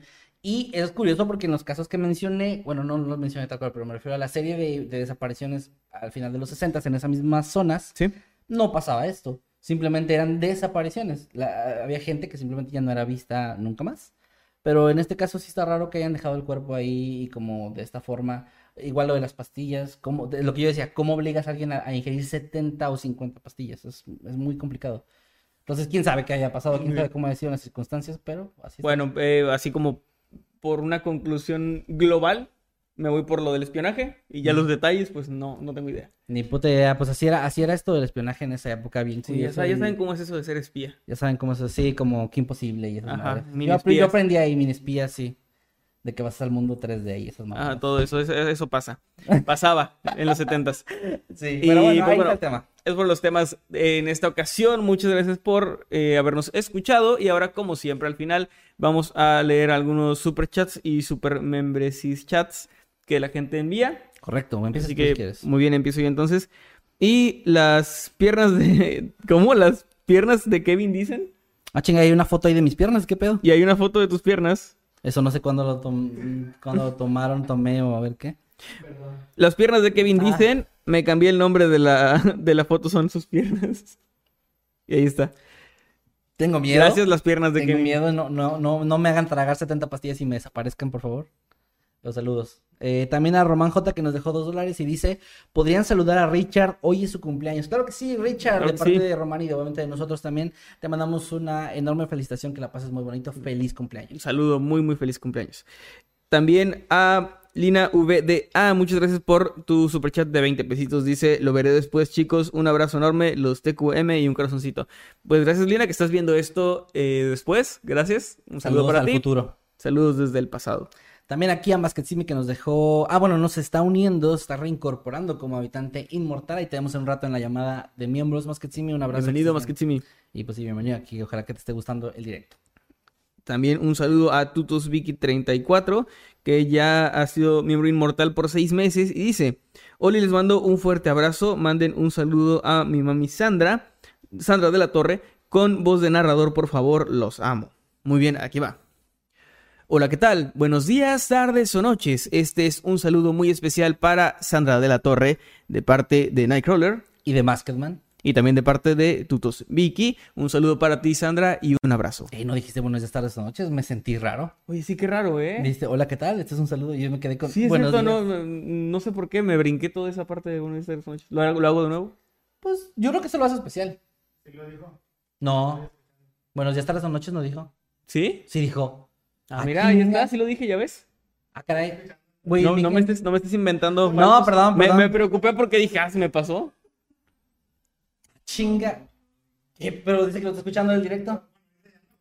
A ver, gente, eh, una Eh, ver, encuesta, ¿lo dije o no lo una dije? encuesta. Es, es una encuesta. Dijo bueno. No, no me acuerdo yo, sinceramente. O sea, se- yo lo hice como en automático, no sé si... Es que me resaltó, güey. O sea, ¿por qué me resaltaría si sí lo dije? Sí.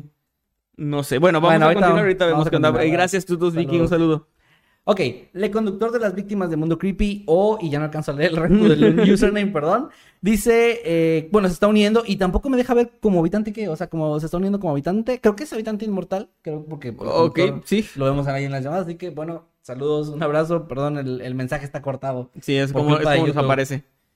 Y bueno, saludos. También un saludo a Doctrino por dos, que nos, eh, perdón, que se ha unido como habitante eterno. Bienvenido. Muchas, muchas gracias por unirte. Y pues un saludo. A ver, efecto manzana, dicen, efecto, efecto Mandela, sí lo dijo. efecto manzana. La mayoría dice que sí, o no, es, es 50%, están ¿Qué? 100% sí. Pero ellos sí le pueden regresar. Si ellos pueden saber, no, no tienen por qué especular. Bueno, ok, vamos a continuar ahorita vamos. Ok, un glitch en la transmisión.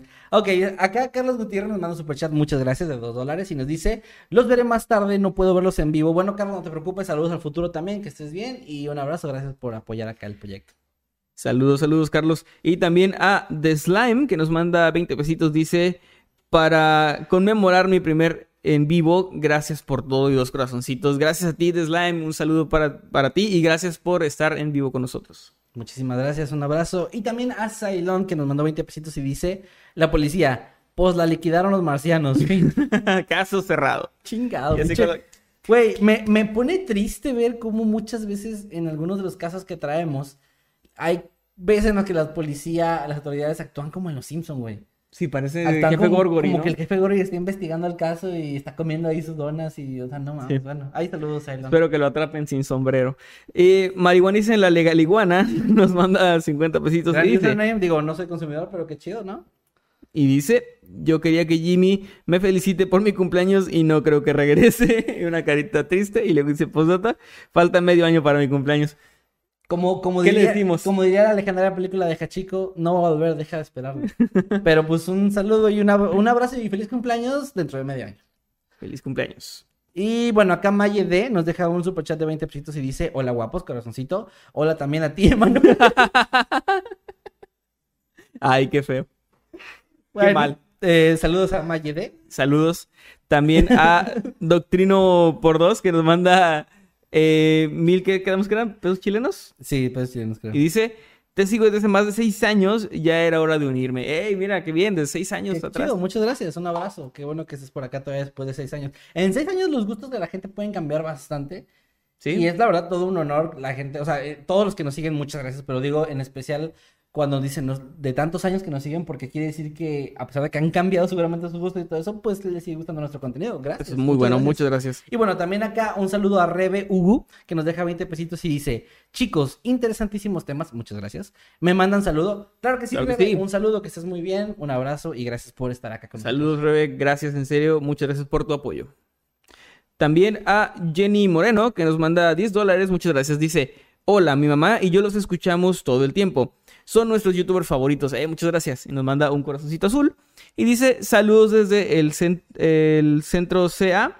Nos podrían saludar como, sus, como en sus intros. Mi mamá se llama Mika. Muy bien, excelente. Mika y Jenny. Ahora- a ver, ahora sí voy a poner atención. Hola, ¿qué tal? Buenos días, tardes o noches. No, Los saludos amigo no Nightcrawler. Me estás interrumpiendo el saludo, güey. Perdón. Hola, ¿qué tal? Buenos días, tardes o noches. Los saludos amigo Nightcrawler. Y este es un saludo. Ah, qué grosero. Ahora tú me interrumpiste a mí. No te No, inter- pues, si quieres saludar. Yo no recuerdo haberte interrumpido. Hola, ¿qué tal? Buenos días, tardes o noches. Los saludos amigo Nightcrawler. Y su amigo Masketman. Y este es un saludo muy especial para Mika y Jenny, que siempre están al pendiente de nuestros, de nuestros videos. Muchas gracias. Un saludo para ustedes. Un abrazo enorme, que estén muy bien y gracias de verdad por seguir nuestro contenido. Y perdón porque Manuel es un grosero que interrumpe. Disculpe porque Kane es un grosero que no se acuerda de que estoy dando el saludo completo. CJ Félix nos manda un super, una super membresía. Está cumpliendo 11 meses de, de habitante inmortal y dice: "Mm, No sé qué decir. Y riéndose. Saludos desde San Francisco, California. Feliz noche. Saludos hasta San Francisco, California. eh, Saludos. CJ, CJ, güey, qué chido, CJ. CJ. Bueno, un saludo, CJ. Y. Oh shit, here we go again. Bueno, Saludos perdón, también. ese chiste te lo hacen todo el tiempo, perdón.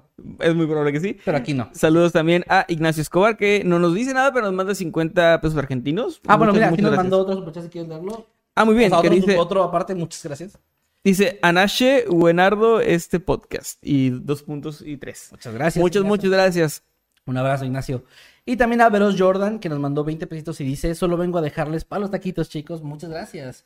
Comimos hace rato, pero lo vamos a guardar para otra Para otros taquitos. Para otros taquitos. Los taquitos nunca caen Eh, mal. Gracias, Veros Jordan. Aquí de nuevo Marihuanicen la legal iguana nos manda 50 pesitos. Y dice, chicos, digan mi nombre con voz marihuano y de narrador. ¿Cómo sería eso? ¿Cómo sería? ¿Cómo es tu voz, meme? Ah, te creas. es cierto, no es cierto, es cierto. A ver, yo nunca he estado marihuano, sinceramente. Este, pues creo, creo que eso lo he escuchado como No es que- la de legal Marihuanicen la iguana. iguana. Así, creo. ¿Cómo habla Alex Lora? Así, así. ok, ¿cómo Bueno, eh, saludos. y ahora como narrada. Marihuanicen la legal iguana. Marihuanicen la legal iguana. Ahí está. Ahí está. Gracias y... Ah, te toca a ti, perdón. Gracias a Avi Ugalde CR que nos manda 2.500 colonos costarricenses. Y dice, hola chiquillos, qué gusto poder verlos de nuevo. Les dejé en DM de Instagram una mini antología de cuentos. Muchas Ah, mira, gracias. muy bien. Ojalá les guste y nos manda un emoji de corazoncitos y de carita como, como así de... "Mm". Muchas, muchas gracias, lo vamos a Avi. Aunque no nos dijo de, Eh, de- si del canal la tuya o la mía, pero ahí checamos. Hay que revisar. Y muchas gracias, muchas gracias por eso, lo vamos a revisar. Y un abrazo, que estés muy bien. Gracias también a Carlos Gutiérrez que nos manda dos dólares y dice, creo que hablo por todos, ¿dónde está Jimmy? Llegas un poco tarde. Pero Carlos es el mismo que nos dijo hace rato, creo, lo de que sigo esperando. Es que tal vez cree que nosotros sabemos dónde está en este momento. O sea, Ah, pues no sé dónde está. El, el sótano es muy amplio, no, no tengo ni puede estar en cualquier parte del Sí, o sea, sótano. puede estar en una esquina, en la otra. En, el baño no, porque le quitamos el baño porque lo, lo ensuciaba mucho. Bueno. no, no ocupa. Ahora Isaguirre nos mandó 20 pesitos y nos dice, hola, ¿podrían saludar a Andrea, Vanessa y a mí? Claro que sí. Claro que eh, sí. Aura, Andrea y Vanessa les mandamos un fuerte saludo de parte de su amigo Masketman. Y su amigo Nightcrawler. Ah, yo no te interrumpo, güey. Que estén muy bien y un abrazo hasta donde quiera que anden. Muchas gracias. Saludos. También a Iri, Ri- Iri Ross, perdón, que nos manda eh, 30 pesitos y nos manda una pera, me parece, que es como una pera fit. Una pera Y fit. está así. Yo creo que soy yo. Gracias, que un abrazo. Eres una Alejandro- pera fit. Sí, Alejandro, no, nada más espera. Alejandro Puebla nos está mandando un super eh, membresía porque está cumpliendo 15 meses como miembro Eh, de muy bien. Habitante Eterno. Un abrazo. Y dice, muy buen contenido el que traen, sigan mejorando siempre. Un saludo desde Río Bravo, Tamaulipas. Muy Eh, fíjate, cerca. muy cerca. Estoy festejando mi cumpleaños, que es el día de mañana. Claro, pues hoy es sábado, hay que festejar los cumpleaños, ¿verdad? Claro. Muy bien, pues eh, Alejandro, un abrazo, un saludo, que te la pases muy bien. Feliz cumpleaños adelantado, ya estamos a nada de que ya sea medianoche. Ojalá que te la estés pasando muy bien, que estés festejando. Y me da curiosidad, está, está celebrando su cumpleaños, pero está viendo Noctámbulos. Estaremos Ah, en pues medio eso- de una peda. Bueno, ojalá que sí. Están Si ahí todos en la peda salud. Pues, salud así imaginaria. No, yo sí tengo acá. Yo no tengo salud. Y pues felicidades, muchas felicidades y muy feliz cumpleaños.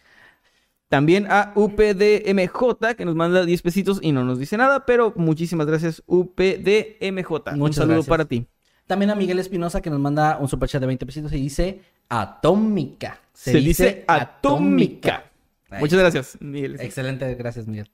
También a Ariel nos manda 50 pesos argentinos. Dice, hola chicos, les mando un saludo. Ojalá algún día hagan colaboración con Uriel de Relatos de la Noche. Un saludo a Uriel también de Relatos de la Noche. Saludos. Y pues ya veremos ahí en un futuro. Pues sí, eh, y gracias a él por el superchat, muchísimas gracias. Ya ha habido varias personas que nos piden, de hecho nos piden... Sí. Ah, hablando de colaboraciones, eh, bueno, no sé si lo puedo anunciar, no lo voy a anunciar. No sé. Pero acabamos de grabar el día de ayer una colaboración en otro canal, así que estar al pendiente. Un canal que no es de terror. Que no es de terror, estuvo muy interesante. No quiero decir porque no sé si es sorpresa para la persona o, lo va a o cuándo lo va a Eh, avisar. no nos explicaron, pero mejor no no preguntamos, nada. pero pronto... Capaz si nunca sale y quedamos. No, pues si nunca está ahí, ahí, ahí quemamos a esta persona de que nunca nos sacó el... No, pero para que estén pendientes de las redes, porque vamos a publicar ahí de cuando estemos en este en esta invitación. Así es. Y pues saludos, Ariel. Muy bien. Los frijoles que Jimmy no se comió nos mandó 50 pesitos, muchas gracias. Y dice, muy interesantes temas, un gusto poder escucharlos en vivo. La semana pasada no pude felicitar al cumpleañero, o sea, al señor Nightcrawler. Y- Felicidades y saludos a todos. Muchas gracias, gracias por tus felicitaciones y Te pues, felicitamos un saludo. frijoles. ¿Cómo tienes que tenemos frijoles? Muy bien, qué bueno que Jimmy no se los comió, ¿eh? Si no, no me hubieran podido felicitar. No, pues ya hubieran estado, ¿ya? Sí. Ah, A serían... lo mejor sí me hubieran felicitado, pero con otro nombre. ok, sí, ahí lo dejamos. Gracias, un saludo. Muy bien. Este, ¿hay, hay más? Ya me aparece ahorita más. Sí, el, el Prieto Jarioso, que se ha ganado uno de los premios a mejor username.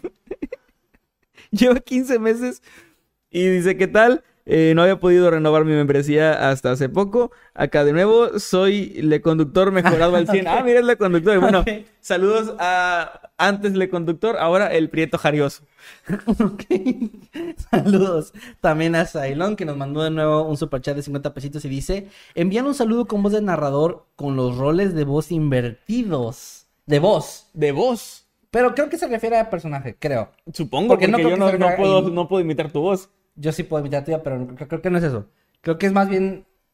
Hola, ¿qué tal? Buenos días, tardes o noches. Los saluda su amigo Nightcrawler. Y su amigo más que Noctámbulo. ¿Eso qué, güey? No tiene gracia, ¿ves? No eres bueno para decir mis chistes. No, la- no. Perdón, Es- eh. ¿Por qué Nightcrawler dice eso? ¿Eh? ¿Por qué Nightcrawler diría eso? Ah, sí, perdón. Y no, soy, no soy- no soy bueno para decir chistes y tú no eres bueno para mantener personajes. Amigos, nada más. Escuchen mi canción. Ahí está. Sí, escúchenla. Está muy buena. ¿Ya? Saludos, Cylon. También. Eh, güey, eh, hasta traigo tu sí, playera. mira, tú sí güey. vienes Hasta- caracterizado. Sí, tú no, güey. No te importa a ti. Bueno. Eres un actor de método. mm, Bueno, eh, ¿sigo yo? así es. Muy bien, Román J, muchas gracias por tener ya 15 meses como habitante inmortal. Dice, tiene más de 2 millones de subs. Es posible que algunos estén muertos, pero aún así son subs. Me, me mello. Fíjate, pues sí, es cierto, es algo que hemos platicado. Eso es lo que iba a decir, Román. Es un tema que ya hemos platicado, Manuel y yo, de que, pues, por estadística tiene que pasar.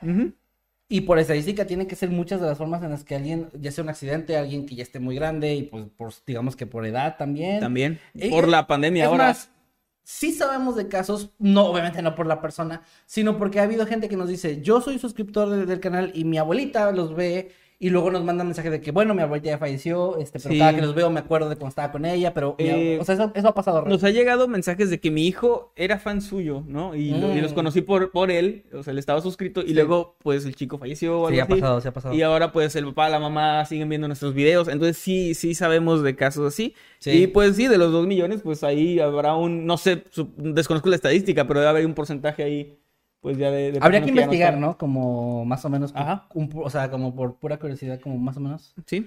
Eh, Pero pero si bueno, este canal durara 100 años, eh, el porcentaje sería muy alto. De hecho, de hecho estaba eh, justo también he pensado en eso cuando de repente YouTube hace esos ajustes con las cuentas que de repente eliminan suscriptores a canales. No siempre es porque los canales sean inactivos, sino algunos canales se deshabilitan también por esto. O sea, también, También. hay gente que puede poner como la información de otra persona de que esta persona ya falleció y el canal se deshabilita y- o se quitan cosas como suscripción y todo esto. Entonces puede también pasar. Pero bueno, muy bien. Eh, también a Avi Ugalde CR le mandamos un gran saludo porque nos mandó otro superchat con mil colones costarricenses. Y dice: Muchas gracias. Manden un besito a mi esposo, que es Kevin Bayazet. ¿Cómo es? Bayazet. Bayazet, no vamos a Bayazet. decir. Bayazet. Bueno, eh, ¿qué? un beso, dice. Bueno, un beso al esposo de Abby. pues un beso, disfrútalo. Elige dónde ponerlo. Sí, donde tú y quieras. un abrazo también. Saludos. Y por último, Lo está, que uno hace, lo que uno hace por tragar. por último está, está Oscar Tutoriales, que nos manda 50 pesitos, dice saludos desde Monterrey. llevo cinco años aquí, soy originario de Reynosa. Ok. He visto casi todos sus videos y podcasts, los veo mientras juego videojuegos. Ah, mira qué chido. Muchas gracias, Eh, te, te recomiendo jugar ese donde estás manejando, está muy chido, he visto streams de Ah, eso. Sí, hubo un stream de un chavo que nos, nos, nos habló, ¿verdad? De Ajá, está- está De hecho, creo que nos pidió permiso de poner nuestros videos en su stream y fue como que sí, claro, date. Sí. Eh, sí, muy chido. Eso de camionero, ¿no? Ajá, como de camionero, está Eh, muy, muy interesante eso de... Y poner historias de camioneros o de así. Muy Bueno, pues bien. Oscar, un saludo también. Y creo que es el último. Eddie, ¿confirmas que es el último por el momento? Ok, Muy bien, entonces me voy a Twitter. Tú ves que lee el chat. Los comentarios, sí. Ajá. Para Muy leer bien. algunos de sus comentarios también. También les recuerdo, antes de eso, eh, les recuerdo de nuevo, síganos en nuestros grupos Noctambulos Podcast, Habitantes del Mundo Creepy, Escuadrón Normal y más específicamente en nuestras redes como... ¿De cuáles redes que? Estaba leyendo el chat. Ah, ¿cuáles son tus redes sociales? Ah, arroba Emanuel-Night. Y arroba Kevin Maskedman, arroba Parreno Meme para meme obviamente, y arroba Edisecker y arroba Crickstar1 para que ahí estén al pendiente de lo que estamos haciendo. Ahora sí, Muy bien, voy a leer eh, algunas, algunos comentarios, nada más que estoy viendo aquí que muchos ya son de los mismos que mandan superchats, así que... bueno, si quieres empiezo yo. A ver, mira, Acá- Luis, Luis Andrés Ah. González dice, hola, buenas saludos de Argentina. Saludos Luis Andrés y también saludos a Luz López que está por aquí mandando saludos. sí. Valeria Aguirre dice, hashtag Noctambulos Podcast, ay Kevin, está viejo, ya no escucha bien. Puede ser, yo creo Eres que- viejo. Sí, triste, pero mira, al mismo tiempo Gray nos dice, hashtag Noctambulos Podcast, ese Kevin más que mantiene una voz hermosa. Gracias, Gray. Eh, Karen Tun dice F por Emanuel, no sé por qué, de tantas cosas que... Porque me dijeron que no estaba guapo, ¿será eso? No tengo ni idea. Bueno, pues F por mí. F por cualquier F- F en el chat. F en el chat. Mira, acá César Leri nos dice el mejor plan de los sábados con mi hermano y luego películas, hashtag Noctambulos Podcast y nos manda ahí una foto donde está comiendo, creo que son papas con, al, o sea, como papas con queso o algo así, papas con Ah, queso. qué chido. Qué chido. Y ahí la Sacó botanita. estamos- Sí, qué chido. Y pues saludos también a tu hermano que nos están viendo. Un abrazo. Eh, Em, Alejandra Guadalupe eh, Junes Santiago, eh, espero haberlo pronunciado bien, nos dice saludos a Neni, que es su fan de los dos, y a Neni cumpleaños próximo, una fiesta con temática de noctámbulos. Ay, no manches, qué wow, chido. Por favor, Nos mandan fotos. Por favor, ahí en el grupo o en Twitter donde gusten. O a meme, ahí en DM, como quieran. Pero mándanos fotos. Muchas gracias. Aquí están poniendo Fs en el chat. F, F, F. No sé qué era transmisión, ¿verdad? ¿Cómo? No, no, no, es porque yo pedí Fs en el chat. Ah, pediste. Sí. Ah, pero, o sea que ya. Así random. F en el chat. Ahora pongan una A. Bueno, aquí arroba Maruja Espinola nos dice, no los puedo ver en vivo por la diferencia horaria, me duermo. Ahora mismo estoy así, nos, mamá, nos manda un, men- un meme, perdón, nos manda un meme. De Tom, de Tom y Jerry, con donde está tratando de mantener. Ah, sí, sí, sí. sí. Bueno, pues Mariana, no sé si nos estás viendo, pero si sí, un saludo. Y si no, en el futuro, pues hay un saludo también. Mira, acá Valeria nos dice: Hashtag Noctambulos Podcast. Ayer fui a un 15 y vi que todos estaban con este traje. Más que, más que verso, aunque es, eres tú. Es- soy yo. Es, un- es una persona con corbata roja, pero que trae mascarilla. Es que ¿no? tú, traes, tú, tú confundes a la gente porque traes mi playera. Ah, sí, eso debe ser. Eh, Em, saludos a Caroline G, que dice, me saludas porfa. Un saludo para ti, Caroline. También un saludo a, a Viugalde CR. Un saludo también a Ángel Saed, perdón, que nos pide saludos. ¿Algo más? ya están poniendo A en el chat y me hicieron caso. Gracias, los amo mucho. Y me da risa que algunos están poniendo A exponencial. Exponencial, sí. bueno, dice acá Leonardo Corachi en Twitter, dice, sean sinceros, Jimmy no va a volver, ¿verdad? Hashtag Noctámbulos Podcast. Y un meme Mm, No sabemos. de, o sea, que Jimmy tampoco regresa, como ofendidos. Pues no sabemos, Eh, eso, depende. eso depende de Jimmy, no podemos... No, no depende de... De hecho, sí. prometimos no meter presión y ya son muchos chistes al respecto que a lo mejor se siente como presión. Así que, no sé. Pues me vale madre, porque se va. Eh, acá, no es cierto. Ah, bueno, acá, por cierto, quiero decir que Jesús Santiago Santo fue el primero que puso ahí en Twitter el, el Mario mamado de la historia del caso de Manuel. Y para mí es eso, o sea, no, no me lo Así- voy... así era. No me lo voy a imaginar de otra forma. Y Mario con, Santander. y con su llama. fueguito en la mano y todo el pedo. Perdón, no puedo. Es así como para mí va a ser. Ahora, si hay, si hay una imagen de, de Mario afuera de un banco, ya sería perfecto, ¿no? Un Mario empresario. Mario Santander, sí. También acá Esquite Compato mandó varias, también muchas gracias. Ahí también hago la mención, muchas gracias. Ana Sofía Parra dice, los amo, quisiera conocerlos algún día. Saludos desde Colombia. Un saludo desde México. Ana Sofía, un abrazo. También a Efraín Moreno que dice, mándenme un saludo. Un saludo. Eh, me viajo con, con sus historias. Ojalá que sea por las historias y... Bueno, Ojalá, también puede ser. Es válido, es sea válido. por lo que sea un saludo. Eh, Sería un mal viaje si intentan luego con algunas. eh. Tengan cuidado.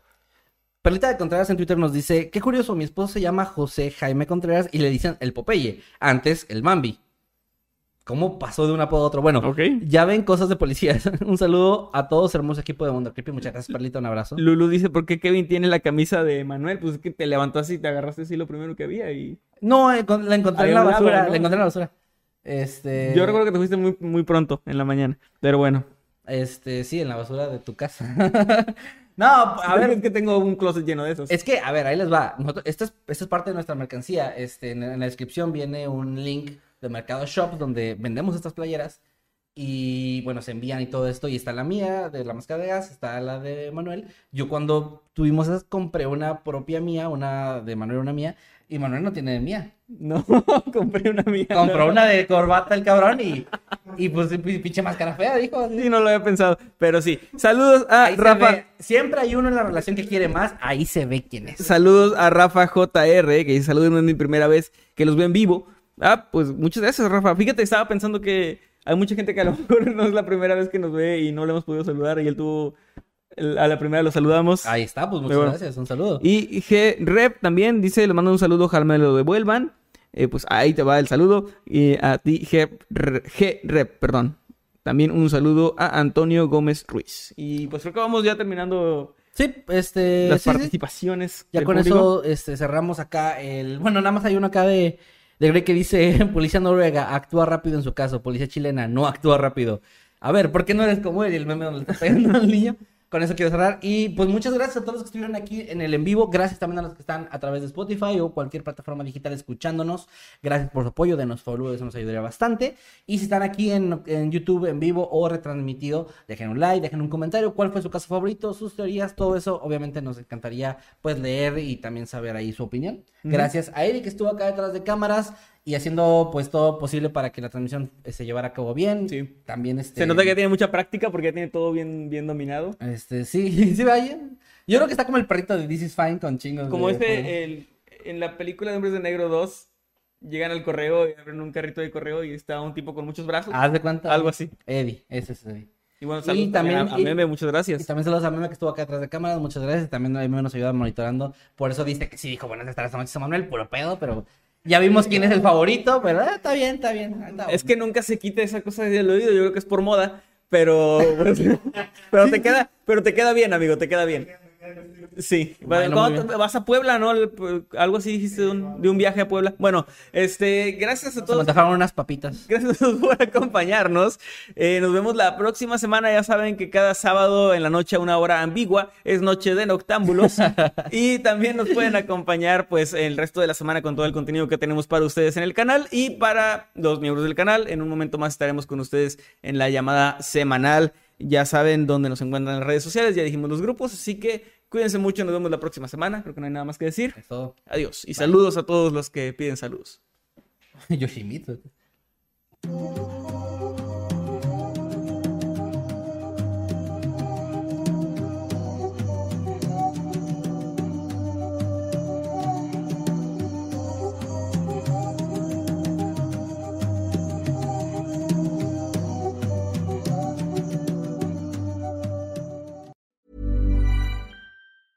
Ever catch yourself eating the same flavorless dinner three days in a row?